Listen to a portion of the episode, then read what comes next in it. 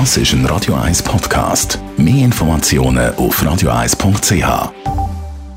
Präsentiert vom Grand Casino Baden. Grand Casino Baden. Baden im Glück. Matthias, guten Morgen. Guten Morgen miteinander. Der Pierre Winter soll mehrere Jahre ins Gefängnis. Gestern hat das Bezirksgericht Zürich den Ex-Raiffeisen-Chef ihm wegen mehrfacher Veruntreuung, ungetreue Geschäftsbesorgung und Urkundenfälschung schuldig gesprochen. Ja, gestern hat der Pierre Vinzenz einmal mehr, wie sie so viele Mal in seinem Leben die grossen Schlagzeilen gehabt und hat damit sogar für einen kurzen Moment den Ukraine-Krieg vergessen lassen. Fazit, es ist alles anders gekommen, als man erwartet hat. Wohl selten haben sich die Rechtsexperten im Vorfeld so duschen wie beim gestrigen Urteil vom Zürcher Bezirksgericht, wie du vorhin gesagt hast.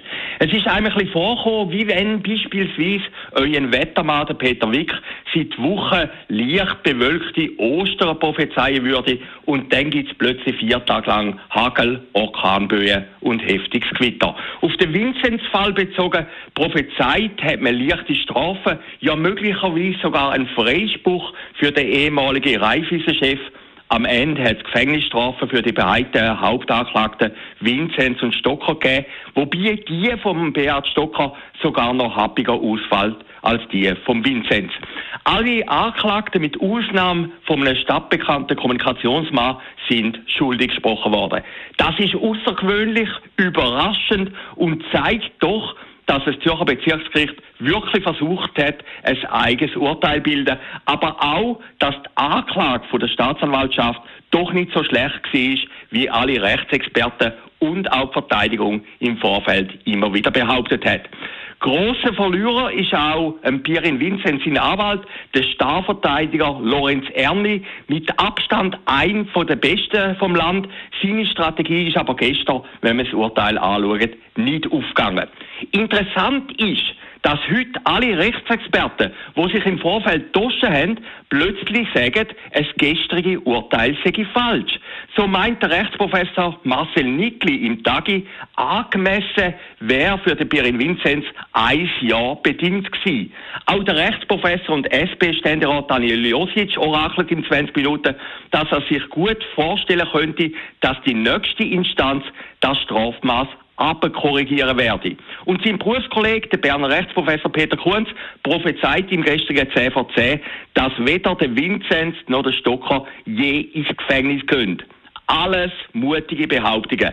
Fakt ist doch, dass in der Schweiz ein Gericht ein Urteil macht und nicht die angefragten Professoren. Fakt ist auch, dass der Gang an die nächste Instanz nicht ohne Risiko ist. Es kann sogar sein, dass das Obergericht oder später das Bundesgericht das Urteil verschärft oder zumindest bestätigt. Ein Weiterzug ist keine Garantie für einen Freispruch.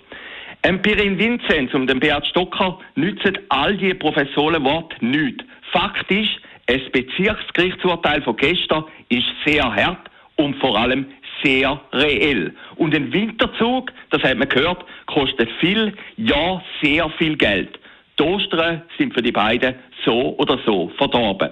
Was ist denn der Grund, dass sich im Vorfeld alle so getoschen haben? Vielleicht ist es auch wieder Person von Pirin Vinzenz gewesen. Seine Aura, sein Charisma und vielleicht auch seine Schlitzohrigkeit, wo trotz allem alle wieder fasziniert hat. Vielleicht ist es wirklich ein Fehler gewesen, seine Rotlichtpsych als normales Geschäftsgebaren zu verkaufen. Vielleicht hätte er mehr erreicht vom Gericht, wenn er einfach gesagt hätte, mea culpa und das Gericht nicht so für dumm verkauft hätte. Das hätte seine Glaubwürdigkeit vor allem erhöht. Doch wie gesagt, im Nachhinein ist man immer wieder gescheiter. Und zu guter Letzt, vielleicht hätte sich als Bezirksgericht auch nicht einem Vorwurf aussetzen dass man die Kleinen verurteilt und die Großen laufen lässt. Das hat man jetzt gemacht und wenn man die Medienkommentare von heute anschaut, hat man fast den Eindruck, das sei auch wieder falsch gewesen. Morgenkolumne auf Radio 1. Jederzeit zum Nachlesen als Podcast auf radio1.ch und auf der neuen Radio 1 App und heute Abend. Der Matthias Ackert wieder zu hören bei dir der Sendung Shortlist. Genau, ab der 6. hier bei uns auf Radio 1. Übrigens wunderbare Sendung, die man als Podcast kann abonnieren im Stau hören, zum Beispiel. Wir reden natürlich auch über Pierre Vinzenz heute Abend, dann über Simon Brander, die neue SP-Stadträtin, wird ja Chefin über den Verkehr. Und Marine Le Pen, die Macron-Herausforderer vom Front National, wird dem Amtsinhaber langsam gefährlich.